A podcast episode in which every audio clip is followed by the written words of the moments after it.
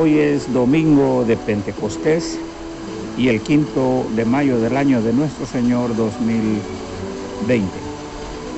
La lectura es del Evangelio según San Juan 20. Al llegar la noche de aquel mismo día, el primero de la semana, los discípulos se habían reunido con las puertas cerradas por miedo a las autoridades judías. Jesús entró y poniéndose en medio de los discípulos, los saludó diciendo, pasa a ustedes. Dicho esto, les mostró las manos y el costado, y ellos se alegraron de ver al Señor. Luego Jesús le dijo otra vez, pasa a ustedes, como el Padre me envió a mí, así yo los envío a ustedes. Y sopló sobre ellos y le dijo, reciban el Espíritu Santo. A quienes ustedes perdonen los pecados, les quedarán perdonados. Y a quienes no se los perdonen, les quedarán sin perdonar. Esta es la palabra de Dios.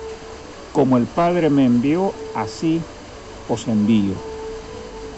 Este domingo celebramos el magno evento cristiano del envío de la promesa al mundo para su redención, para ayudar al hombre en su debilidad, para convencer al hombre de pecado y de justicia y de juicio, aunque en especial se trata del cumplimiento concreto de la promesa de Cristo a su cumplimiento o a sus discípulos para llenar el vacío de su presencia física, para no dejarlos en la orfandad, para guiarles en la verdad y mostrarles el camino verdadero que les conduzca en el mundo, así como a su destino eterno según la Escritura. Hay tres aspectos necesarios para comprender el hecho que relata el Evangelio en nuestra proclamación. El primer aspecto es que Pentecostés se refiere a una fiesta de orden religioso celebrado 50 días después de la Pascua. En ella se conmemoraba la entrega de la ley en el Sinaí. La voz del griego Pentecostés, significa quincuagésimo. Durante la época de Cristo Jerusalén recibía a miles de personas devotas del judaísmo, cuyo evento conmemoraba el nacimiento de la religión judía y del pueblo. Es de importancia destacar que esta festividad estaba asociada con la fiesta conocida en la Biblia como de la cosecha o la fiesta de las semanas. Este es el origen entonces del nombre Pentecostés. En un segundo plano, es importante comprender que muchos en el mundo cristiano hacen énfasis en el asunto meramente de la experiencia humana cuando piensan en Pentecostés, por lo acaecido ese día.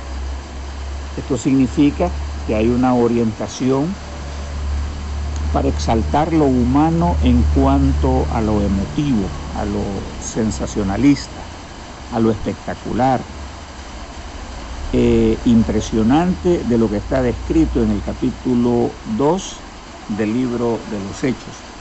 En verdad el texto cita un evento sin precedentes que muchos, más bien un segmento del mundo cristiano, ha tomado como modelo y en algunas, eh, en algunos casos tristemente lo han llevado a los estadios de la experiencia alucinatoria, de éxtasis, de altos niveles de emocionalismo, glosolalia, etc.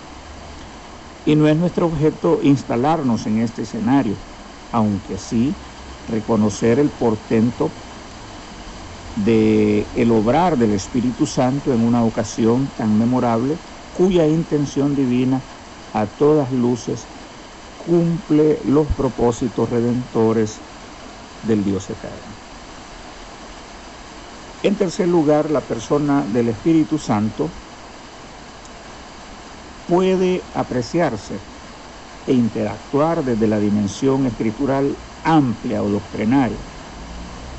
Esto ayuda a comprender su persona, a entender mejor su deidad, eh, a comprender en sí su oficio, su papel creador y para el caso sus acciones operativas en el cuerpo de Cristo, su pueblo o la iglesia.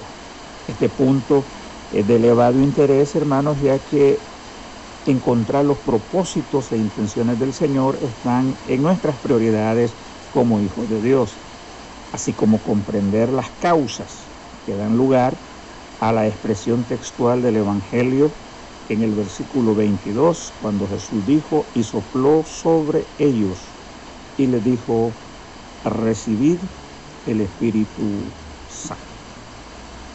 Otro elemento en nuestra proclamación es que Jesús señala hacia el cumplimiento de la promesa hecha a sus seguidores o a su iglesia. La paz y alegría al presentarse Jesús a sus discípulos ya entrada la noche, en esa reunión en la que el temor presidía, Jesús imponente desplaza la densa oscuridad y ahora preside dirigiéndole un saludo de paz. Es importante que no es el saludo tradicional entre judíos en la tradición, no es el shalom, sino utiliza eh, la forma griega Irene o Irene, que significa ausencia de conflicto, como queriendo inyectarles a sus hermanos la promesa inequívoca, anhelada, o sea, de la armonía para la vida humana y el mundo creado. Debo hacer mención que tanto la expresión paz y alegría son señales reconocidas de tiempo escatológico y apunta al hecho que los tiempos anunciados tendrían su fiel cumplimiento y que lo dicho por Dios tendría satisfactoriamente respuesta a las expectativas de sus hijos. En el versículo 20 dice que ellos se alegraron. En otra versión dice, al ver a Jesús, se gozaron al ser testigos de su resurrección y aunque no muy claros en su comprensión, iban entendiendo el camino que frente a ellos se abría hacia la consumación redentora de los tiempos. Como Pablo ha afirmado, de la resurrección Jesús se presenta con el cuerpo incorruptible, glorioso, poderoso, espiritual. Por segunda vez, en el texto, Jesús reafirma su paz y en este ámbito de seguridad le dice, como el Padre me envió, así os envío.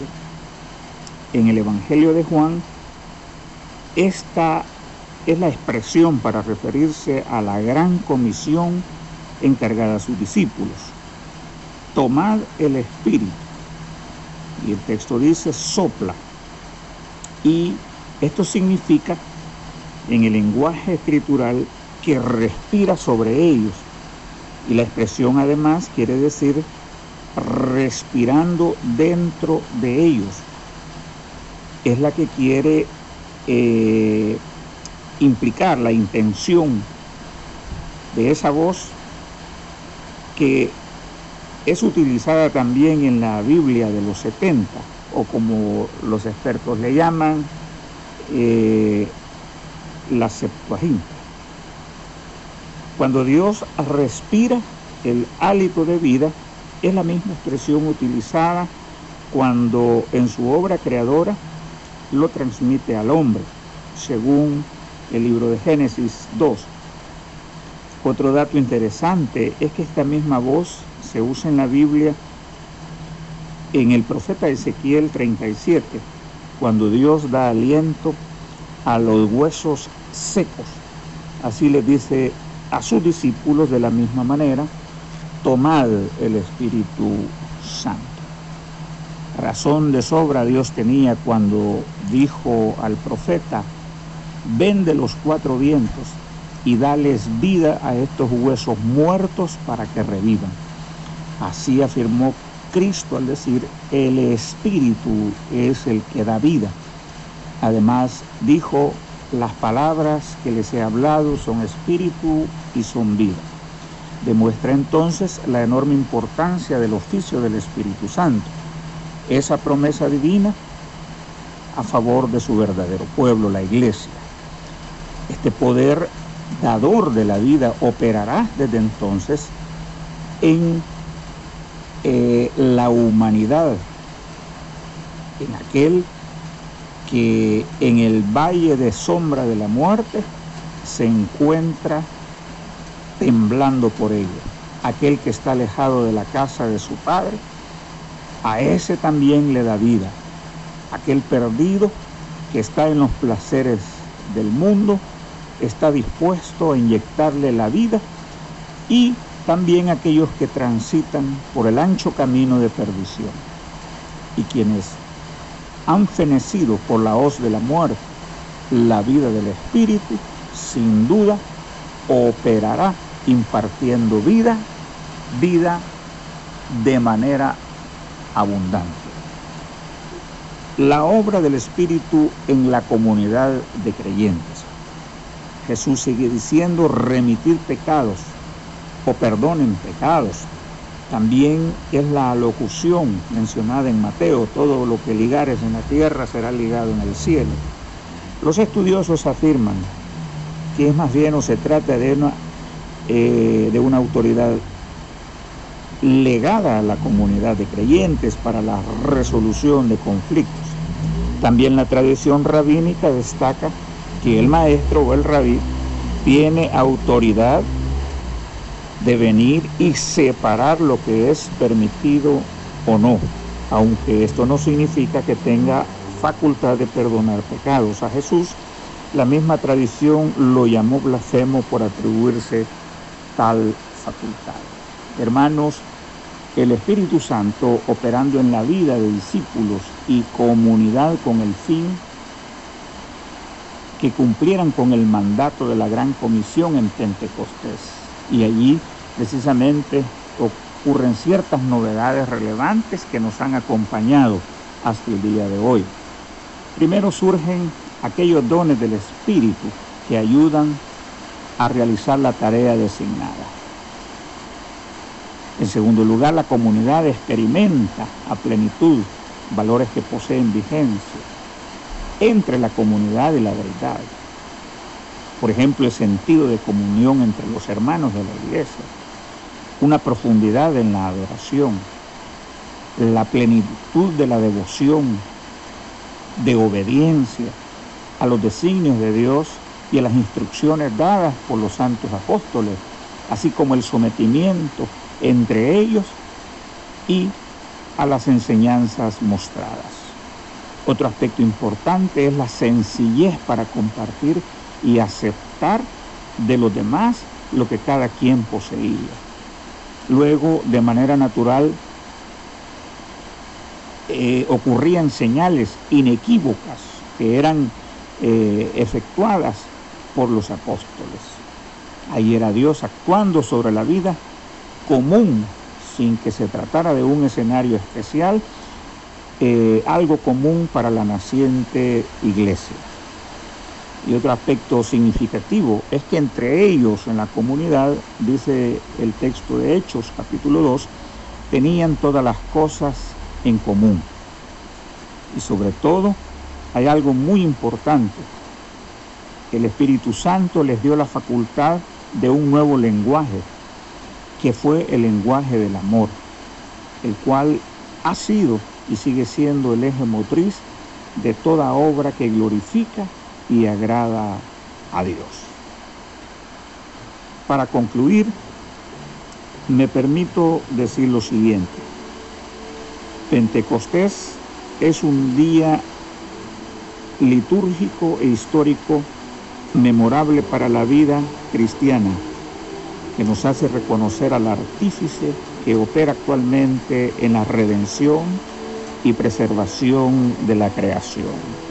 En segundo lugar, Jesús es la puerta de ingreso a esta grandiosa era donde la Santísima Trinidad cumple su fiel promesa de darnos consolación, de darnos su ayuda, de servirnos de guía, de ofrecernos protección, sanidad en todo sentido y mantenernos unidos en un mismo fin, honrar al Dios de toda la creación. Y finalmente, estimados hermanos, hoy día su poder, el poder del Espíritu Santo, hace mínimo el desastre humano de la epidemia que azota este mundo, mientras ilumina a quienes traerán el consuelo de la medicina para este mal global que sacude a la humanidad. Oremos. Dios omnipotente, este día abriste el camino de la vida eterna a toda la raza y nación por el don prometido de tu Espíritu Santo. Esparce este don sobre todo el mundo por la predicación del Evangelio para que llegue a los confines de la tierra por Jesucristo nuestro Señor, que vive y reina contigo en la unidad del Espíritu Santo, un solo Dios por los siglos de los siglos. Amén. Gloria al Padre y al Hijo y al Espíritu Santo, como era en el principio, ahora y siempre, por los siglos de los siglos. Amén.